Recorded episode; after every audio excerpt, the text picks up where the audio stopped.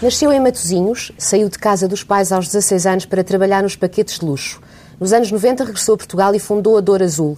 Tem vários investimentos na área do turismo, com destaque para os cruzeiros, a sua grande paixão. É também conhecido por ser o primeiro turista espacial português, com viagem marcada a bordo da spaceship do multimilionário Richard Branson. E é um dos tubarões da versão portuguesa do Shark Tank. Boa tarde, Mário Ferreira. Muito boa tarde. O seu grupo tem negócios importantes no setor do turismo, sobretudo no Porto, cidade que tem merecido recentemente um crescente interesse por parte das instituições internacionais. Uh, também recentemente o secretário de Estado uh, Adolfo, Adolfo Mesquita Nunes atribuiu sucesso à estratégia do governo.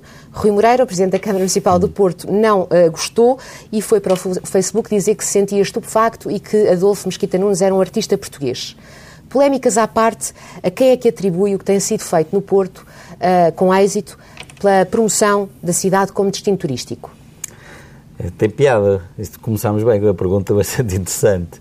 Uh, e eu no meu Facebook ontem coloquei um, um, post e o que eu dizia é o importante é que falem, quer uns quer outros, e que todos uh, possam reivindicar uh, o sucesso, ou parte daquilo que é o sucesso do, do, do, grande crescimento do turismo no Porto.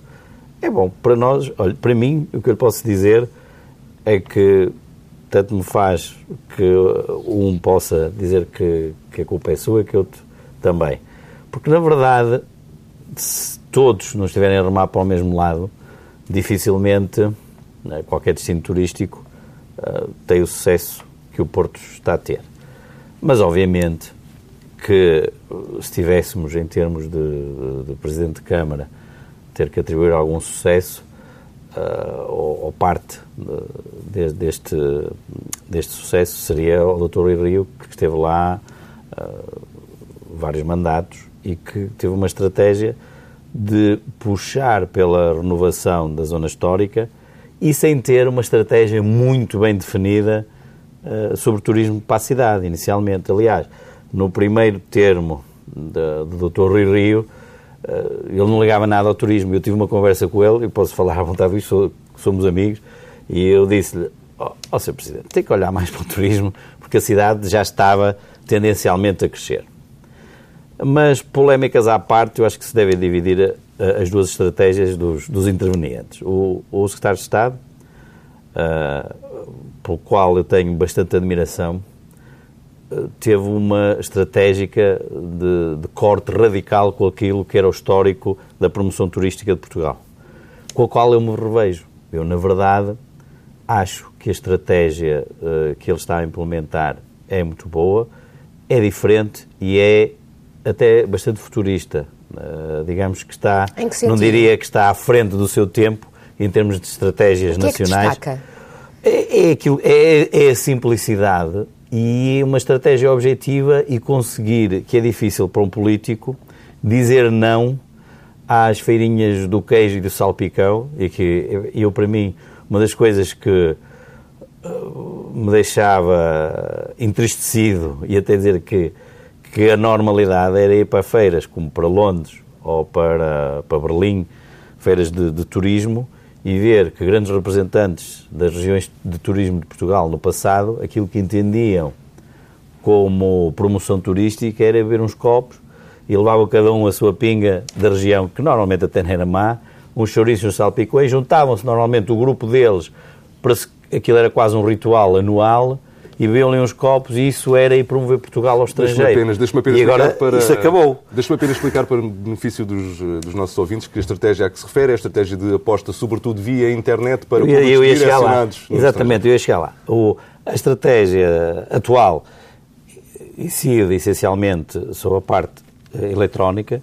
Hoje em dia, seja Booking, a Google, dominam uh, aquilo que são a Booking domina aquilo que são as reservas hoteleiras, em termos de busca, uh, obviamente os motores de busca são essenciais, e depois uma estratégia muito bem definida de trazer a Portugal opinion makers, não só jornalistas, como bloggers, uh, tudo que seja um opinion maker, seja na área dos vinhos, seja na área da gastronomia, seja na área do touring, isso é muito importante. E é, é isso que a Dor Azul já faz há dezenas de anos. Já elogiou uh, Rui Rio, Adolfo Mesquita Nunes e agora o Rui Moreira. Rui merece Moreira, os seus elogios também? Merece, merece porque o Rui Moreira, ao, ao contrário do Dr. Rui Rio, veio totalmente decidido a apoiar o turismo e a puxar pelo turismo da cidade.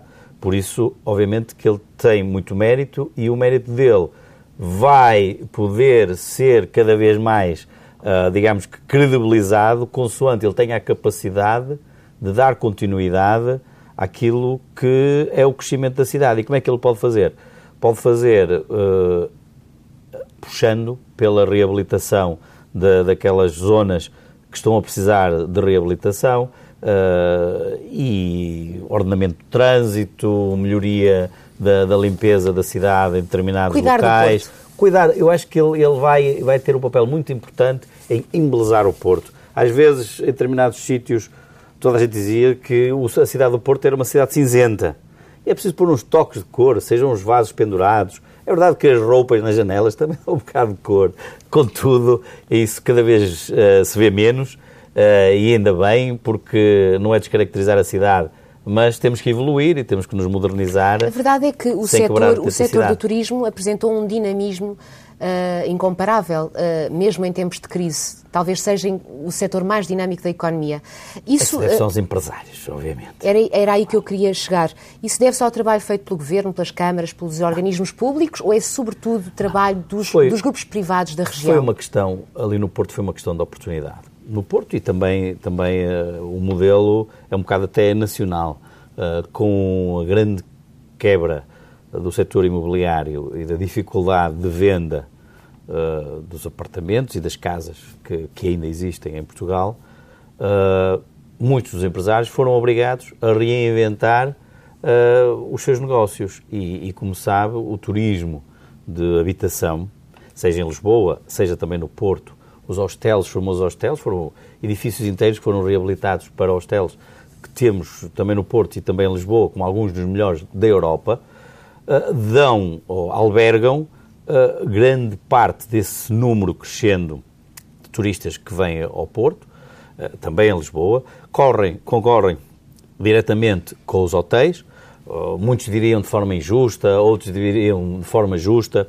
Eu tive a oportunidade de dizer há, há pouco tempo, numa conferência que eu da Associação de Hotéis de Portugal, que para mim, eu não tenho problema absolutamente nenhum que o miúdo que venha na Ryanair de mochila e que fique num desses apartamentos, uh, venha e seja bem-vindo. Não é o mesmo que vai ficar no navio hotel de luxo que tem não o, é, Mário Ferreira. Mas é um, um, um, um jovem que, se gostar da cidade, quando tiver a sua profissão, quando deixar de ser estudante, tiver um bom ordenado, vai querer voltar e vai querer ficar no hotel de 5 estrelas ou num navio da Douro Azul e fazer um cruzeiro. O importante é que a gente tenha agilidade uh, mental e capacidade física instalada local para poder uh, captar todas as pessoas que querem vir uh, ao nosso país e às nossas cidades. E essa é, para mim, a, a, visão um bocado simples de ver a situação, mas é eficiente e, e tem funcionado. Uh, vamos falar ainda do setor e da privatização da TAP. O caderno de encargos foi publicado. Na sua opinião, tem, aliás, tem alguma preocupação sobre o futuro desta empresa e o impacto que ela poderá ter no setor do turismo? Vamos lá ver. Uh, é inevitável uh, que a privatização, de uma maneira ou de outra, tenha que acontecer, porque o modelo atual, em termos de governance, uh, está a ficar muito complexo. É, é muito mau que antes do Natal seja anunciada uma greve, depois seja desconvocada, depois seja anunciada outra. Isso cria uma insegurança. O que é que faz? Com que as pessoas depois não confiem eu estava para ir para fora e eu, e eu procurei uh, para o meu fim de ano, logo a seguir ao Natal, um destino em que fosse com outra empresa uh, para não ir com a TAP, porque eu gosto imenso de voar na TAP, mas não queria correr o risco de ter pago o hotel e depois não ter maneira de lá chegar. E obviamente que outras pessoas terão feito, terão feito o mesmo. A situação já era insustentável. Uh, eu acho que a situação está, está num ponto difícil. Agora, o interesse da TAP será, será grande. Quanto à questão do perigo, eu não vejo perigo absolutamente nenhum na privatização, porque o destino de Portugal já se afirmou. Por isso, se não fosse a TAP, seria outra qualquer ocupar estas rotas. O sucesso, por exemplo, entre Portugal e o Brasil é tal que se a TAP deixasse de existir, qualquer outro operador, fosse brasileiro ou português, preenchia o vazio porque o mercado está criado. depois do mercado estar criado em rotas que são um sucesso, dificilmente uh, deixarão de existir. Por isso, Portugal não corre esse risco. É importante é que venha alguém que tenha uma boa capacidade financeira para comprar. É indiferente. Não, é isso não, isso não. Agora vamos para a segunda fase. Perigo para o país de deixar de existir, ou seja ele um, uma, uma empresa de bandeira ou não, uh, eu acho que isso não existe. Porque qualquer empresário ligado ao setor, o que quer é negócio. O negócio existe, nós temos as rotas cheias, a preços uh, bastante bons, especialmente para a África, especialmente para o Brasil, eh, são uns cascaus fantásticos, qualquer grande empresa gostaria, gostaria de os ter. O importante aqui é a capacidade de crescimento de futuro uh, e de abranger novas rotas para a Ásia. Portugal precisava urgentemente de uma rota para a Ásia. Nós precisávamos ter um, um Xangai, Lisboa, um Pequim, Lisboa. Uh, precisamos muito disso para aquilo que será que a é nova é, geração de crescimento turístico O que é que é preciso, português. então, que o futuro dono tenha? Capacidade financeira chega? Não chega só a capacidade então. financeira. Para qualquer negócio é preciso ter capacidade financeira e know-how do negócio para que as portas sejam abertas também ah, no, nos países de origem para onde nós queremos voar e trazer turistas. Nunca pensou em participar num consórcio, em avançar para esta operação de privatização da TAP? Nunca foi convidado, sondado? Vamos lá ver. Uh, o, que é que eu poderia, o que é que eu poderia trazer de positivo a um consórcio desses? Alguns conhecimentos que tenho na área, sim. Uh, no mundo, sim. Uh, Devo-lhe confessar que pensei em ligar ao Richard Branson e falar com ele sobre esse tema. Contudo, havendo já bastantes interessados e sendo o processo tão rebuscado como tem sido. Portugal iria gostar. Uh, tem sido um processo tão rebuscado, disse já tenho tanto que fazer, deixem-me estar. E não ligou? Certinho. Não, não. Nem não, vai não liguei, ligar. mas pensei, não, porque o importante é que o país esteja servido. Já está, por isso acho que está bem, desde que existam uns bons parceiros. Vamos então eh, falar um pouco do seu principal negócio, a Azul, que tem investimentos importantes no setor do turismo, três barcos Rebelo, dez navios hotel de luxo, dois iates de luxo, dois helicópteros, dois hotéis, enfim. Terminou agora um plano de investimentos de 56 milhões de euros. Quais são os próximos passos? Olha, os próximos passos é começar, eh, começarmos já este mês a construção de mais um novo navio para entrar eh, ao serviço em 2016 um navio com 56 quartos. É?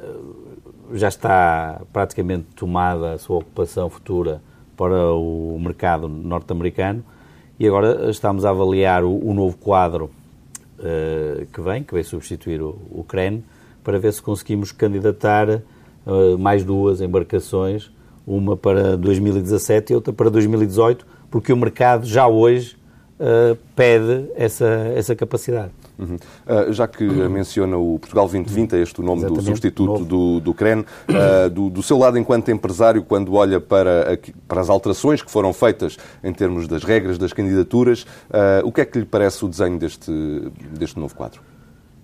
Vamos lá ver, eu já, eu já estudei... No anterior parece... havia quem se queixasse de demasiada burocracia, demasiada dificuldade de acesso.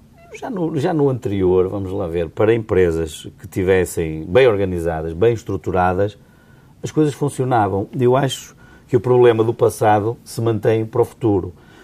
Que a formalização e aquilo que esperam, eu acho que há ali até um determinado paradoxo. Porquê? Eh, a maior parte do dinheiro está direcionada para as PMEs e para as microempresas.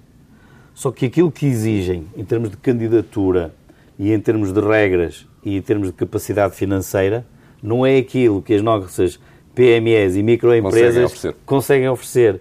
E aí é que, é que existe o problema. Obviamente que estaria a falar da dificuldade, provavelmente, de uma PME, PME, mas mais para o lado da pequena, e para a micro, que é o grande tecido empresarial português, e são aqueles que precisam de apoio e são aqueles que deviam candidatar. Só que eu não sei como é que se resolve a, a questão de, antes de eles poderem candidatar, poderem ter formação em gestão, poderem perceber que às vezes estão-se a esforçar e a levar em frente um negócio que não é viável. Uh, e isso é que falta. Falta um pouco da escola de empreendedorismo que nós gostaríamos de ter em Portugal e que se foi perdendo ao longo dos anos. Existem os muito bons, uhum. existem os teóricos, depois existem aqueles self-made men que se vão fazendo devagarinho e que às vezes vão forçando um negócio uh, que está com um buraco louco e se querem candidatar a uma coisa que ainda os vai enterrar mais. E depois vão entregar as chaves de, das coisas a, a, alguns casos, por exemplo, pessoas que constroem hotéis em sítios que não havia possibilidade nenhuma de, de ter sucesso, com um número de quartos uh, que nunca o tornariam viável e que o constroem, que investem vários milhões, e são casos concretos que aconteceram e que agora estão fechados e entregam as chaves no Turismo Portugal, dizer, olha, obrigado, mas já nem não conseguimos devolver o, o apoio que tivemos. Uh, nem conseguimos levar manter isto em frente, nem manter o um negócio. Uh, vamos então regressar àquilo que é a sua atividade. Dos vários investimentos que têm em curso, que têm em curso fazem parte de dois hotéis, um dos quais na Avenida dos Aliados, no Porto. Uh, qual é o projeto para este hotel e qual é o investimento? Este hotel, nós temos um investimento estimado de transformação, de reabilitação do edifício em cerca de 8 milhões de euros para a sua reabilitação. É um edifício histórico muito bonito, uh, foi construído por um arquiteto italiano uh, em 1920 e é muito emblemático não só por estar na avenida principal da cidade do Porto, ao lado da, da Câmara Municipal, mas pela riqueza da sua fachada, os granitos trabalhados, e depois tem uh, uma dimensão exata para se poder fazer um, um hotel muito bonito, com 80 quartos. Nós uh, assumimos o desafio de, de querer fazer o hotel uh, líder e de maior qualidade da cidade de Porto em termos de 5 estrelas e um dos, dos melhores do país.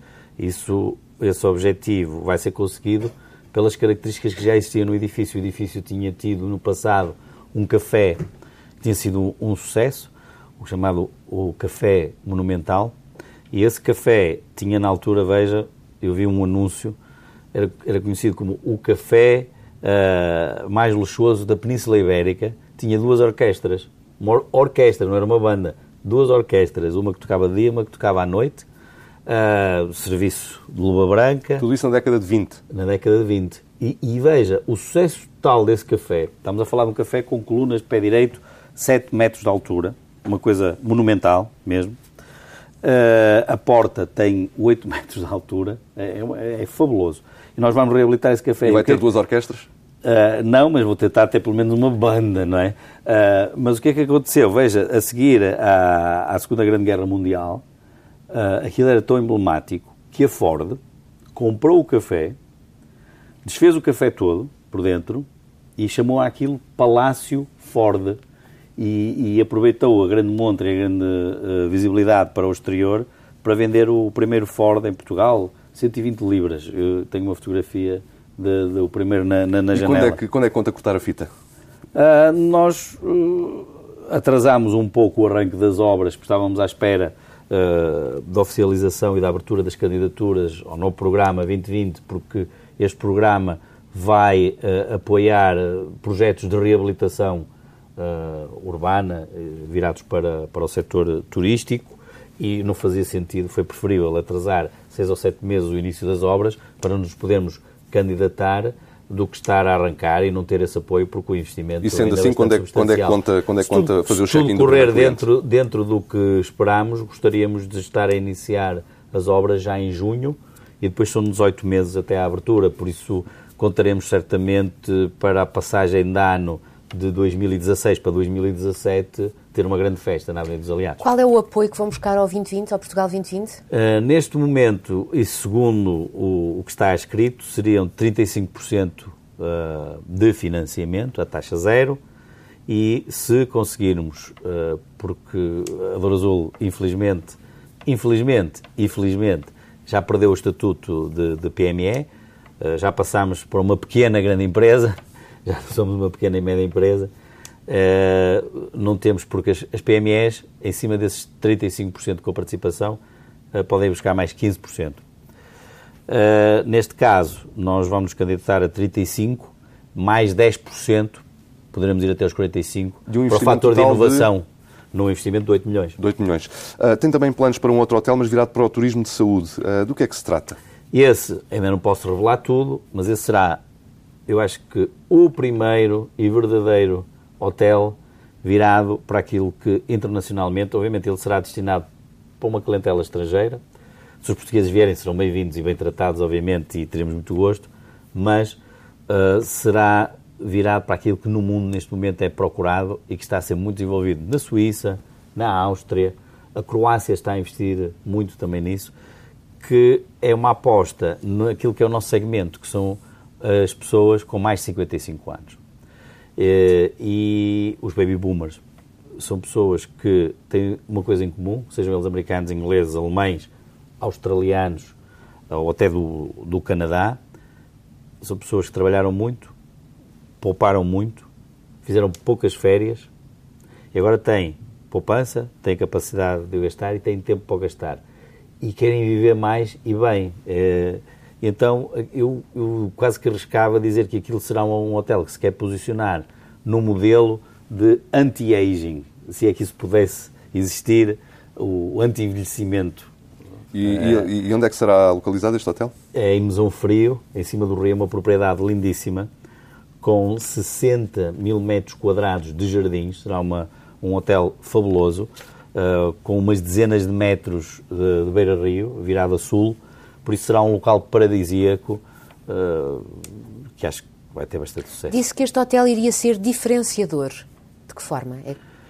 No, no, seu posicionamento. Apenas porque... no posicionamento? Não, não é só no posicionamento. Obviamente, para ele se poder posicionar nesse mercado, terá que ter uh, um design de circuitos, por exemplo, uh, nós queremos que pessoas que tenham netos possam levar as crianças, que as crianças possam divertir. Agora, nós não podemos ter, por exemplo, as crianças a divertirem-se na zona em que estão pessoas uh, a fazer um tratamento e que estão a, a, a, ficar e querem ficar no seu sossego, a reabilitar numa determinada uh, um tratamento de detox, por exemplo, uh, para perder um, uns quilos, outra que está a fazer um tratamento anti-stress, outro que está lá para fazer um tratamento, deixar de beber álcool, por exemplo, durante 15 dias.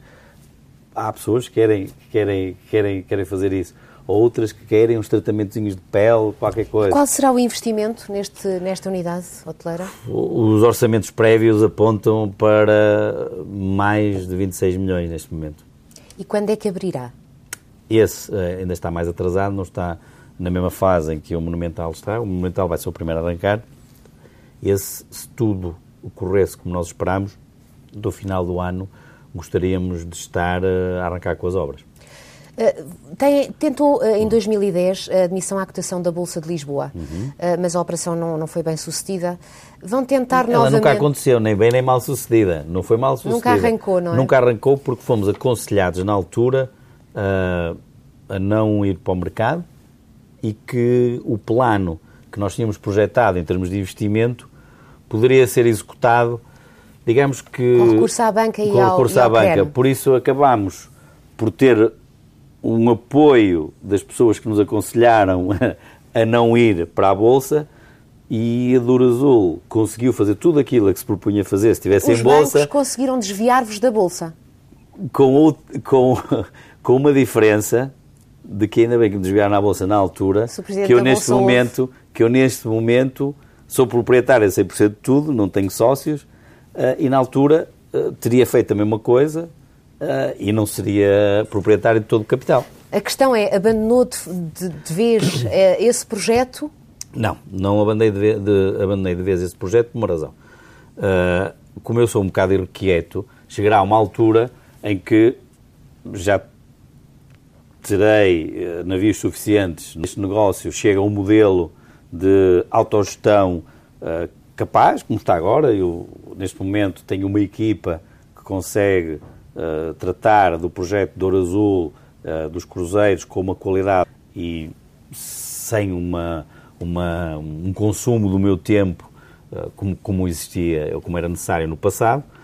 Por isso, eu vou querer fazer novas coisas e quero ter um período de viragem para sair deste, não é sair uh, em termos de investimento, diversificar. diversificar, mas para outro patamar uh, de outras coisas que eu tenho, que, que eu tenho é? em mente. É isso, outro patamar e as outras coisas? Não posso dizer nesta fase. Contudo, mas acho, fora do setor do turismo? Sim, acho que em 2018 poderá ser uma boa altura para a Dor Azul entrar em bolsa, eu poder uh, fazer parte de aumento de capital e parte de venda e com o resultado dessa entrada em bolsa, seja ela em Portugal ou não, uh, porque existem investidores estrangeiros uh, muito interessados neste nosso modelo de negócio.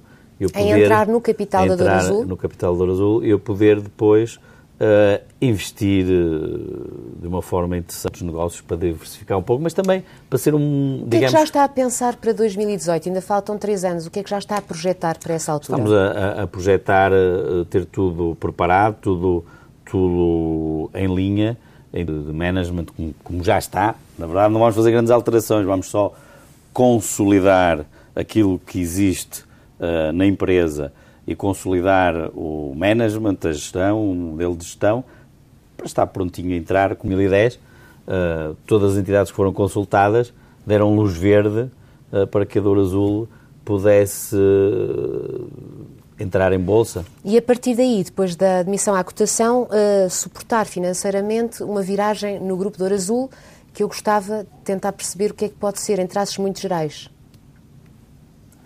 será algo que seja um desafio, terá que ser. Vamos lá ver, eh, eu acho que há aqui uma parte que eu não me consegui explicar. Eh, a partir do momento em que esteja num patamar, como já está quase hoje, de, de auto, autocontrole e que já pode navegar sozinha, eu preciso de um novo desafio. Por isso terá que ser um negócio que me dê um novo desafio. Não é? Que não no setor do turismo. Que não no setor do turismo, olha... Mas já tem as suas ideias, ainda não as pode divulgar, é isso? Exatamente. Um dos projetos mais mediáticos da Dor Azul Amazonas. Uh, para isso comprou o paquete Atlântida por quase 9 milhões, pensou em gastar mais 6 milhões na sua reformulação uh, para que se iniciassem no início de 2016 os cruzeiros turísticos de luxo pelo Amazonas. Mas desistiram. O que é que correu mal? Nada. Uh, acho, uh, devia perguntar o que é que correu bem. vender o paquete. O que é que correu bem? Não, o que aconteceu foi a união de, de duas situações. Eh, uma foi que começámos a receber, depois de, de eu ter comprado, e as entidades internacionais terem visto que o navio, eh, para já, navegou. Porque havia dúvidas se ele navegava ou se não navegava. Chegar, mas, navegou, mas navegou. Não é? navegou e ao fim de estar uh, três anos parado e com umas toneladas de mexilhões agarradas ao casco e totalmente bloqueado por tudo que era lá, nós conseguimos pôr aquilo a andar e rolar.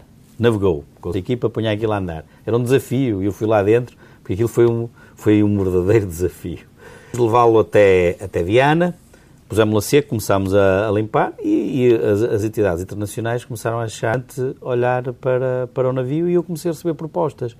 Devo-lhe dizer que eu tenho propostas para compra da Austrália, já mandaram os inspectores fazer um, uma verificação, de Singapura, da Coreia do Sul, da China, três da Noruega, um de Malta, dois da Grécia e um de um país africano. Não, vou vender porque se o navio custou 52 a construir uh, e tem um valor de mercado bastante alto porque ele está novo, eu vi que comprou teria alguma dificuldade. por 9 milhões, Teria não? alguma dificuldade em poucos anos uh, ter uma margem tão, tão razoável e não poder investir uh, noutro. Por isso, o projeto Amazonas continua em carteira para o seu momento certo e para o navio que nós tínhamos projetado para a Amazônia. quando vai avançar? Quando é que avançam os cruzeiros? Agora não depende só de mim, depende também da capacidade do governo brasileiro em uh, aprovar uma legislação que está a ser, a ser preparada para ir ao, ao Senado, que tem a ver com uma imposição que também hum, me desmotivou um pouco de avançar tão rápido quanto eu queria com, com este projeto, que é uma sobrecarga, uma taxa de pilotagem que é imposta a navios estrangeiros com mais de 3 mil toneladas para a pilotagem nos rios, essencialmente no rio Amazonas. Essa taxa, estamos a falar em 2 milhões de dólares, foi a, a, a projeção que mandaram. Coincidiu, por isso é que eu lhe disse que houve duas situações que me fizeram decidir muito rapidamente, ter propostas de compra interessantes. Eu podia até olhar ou não, mas recebendo ao mesmo tempo um, um papel que me diz para já são 2 milhões por ano para fazer este programa só de, de, taxas de pilotagem para o Rio Amazonas. Eu falei com o embaixador Mário Vilalba, que é um, grande amigo, e disse: embaixador, infelizmente vamos ter que adiar o projeto e ele está a trabalhar com grande afinco e com o adido uh, também da, da Marinha brasileira para que isto seja corrigido, porque é uma injustiça. Há qualquer projeto turístico como este que eu quero fazer inviável. E essa, essa uh, possibilidade uh, da operação do, no Amazonas ir ou não para a frente pode, digamos assim, ter influência na concretização de resultados nestes, nestes anos que estamos agora a viver? As previsões do resto do seu grupo apontavam para um volume de faturação acima dos 50 milhões em 2016. Em 2014 foram quase 32 milhões, mas isto incluía a contribuição da operação do Amazonas. Mantém as suas uh, previsões e este ano, como é que será? A, a, a, piada é que nós temos conseguido fazer as mesmas coisas sem ir para, para a Amazónia, porque a procura na Europa continua muito, muito, muito grande e vai continuar. Agora, com o fortalecimento do, do dólar, e, e veja este efeito duplo para alguém que está aqui sentado no meu lugar, nós tivemos o melhor ano de sempre em 2014. A Douro Azul chegou para os 32 milhões, como esperava, e teve um EBITDA superior a 10 milhões.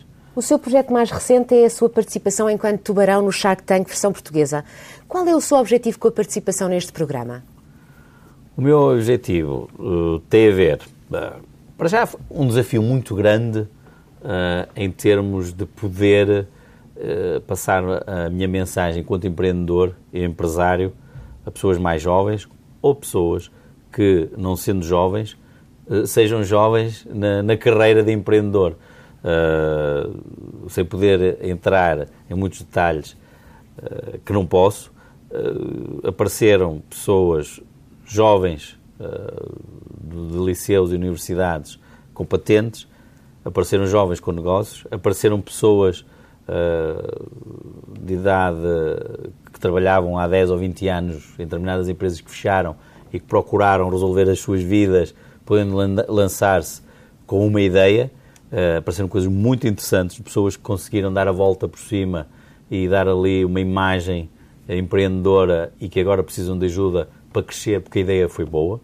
Uh, e muitas ideias interessantes. E apareceram ideia, ideias de pessoas já com alguma idade, uh, nos seus 60, 70 anos, não deixam de ter ideias apareceram empresas uh, já em funcionamento que querem diversificar e querem, querem crescer, uh, em que nós podemos trazer não só o investimento e um aumento de capital, mas podemos também trazer, e casos em que eu investi uh, e que estou muito satisfeito por ter investido, situações de empresas em que eu vou ter e estou a ter um papel importante na renegociação dos produtos que eles produzem, por forma a poder Uh, transformá-los em produtos mais acessíveis. As gravações já terminaram. Uh, investiu em quantos projetos e quanto no total?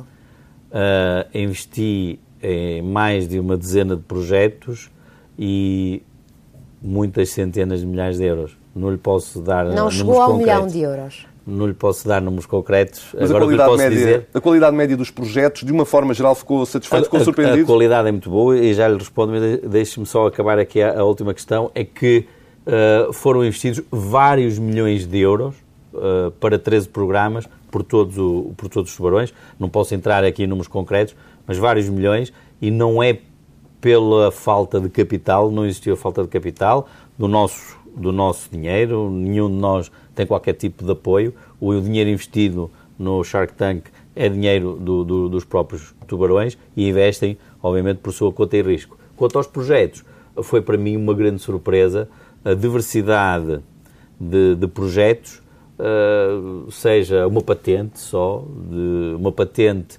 ainda sem protótipo, outras patentes com protótipos já que se podiam testar e que eu isso achei super interessante, uh, negócios uh, ou ideias de negócio para nascer, uh, algumas surreais, outras uh, bem assentes, ou com os pés bem assentes na terra e que avançarão certamente, e outras que queiram negócios já, negócios pequenos, com vontade de crescer, e haverá certamente algumas surpresas de negócios até grandes, em que num só negócio se tenha investido bastante dinheiro, também vai aparecer certamente. E investiu com a convicção de que vai ganhar dinheiro ou houve também ali alguma preocupação de suporte e de apoio a algumas ideias? Não. Uh, o, investimento e o, objetivo uh, para lá estar era para investir e para investir para ganhar dinheiro, não, é para perder dinheiro.